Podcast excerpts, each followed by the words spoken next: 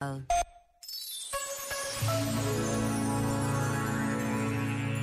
Sobre como podemos aprender com os mais novos, escutando-os e promovendo a sua participação na vida da comunidade, escreveu Iris Martins Oliveira.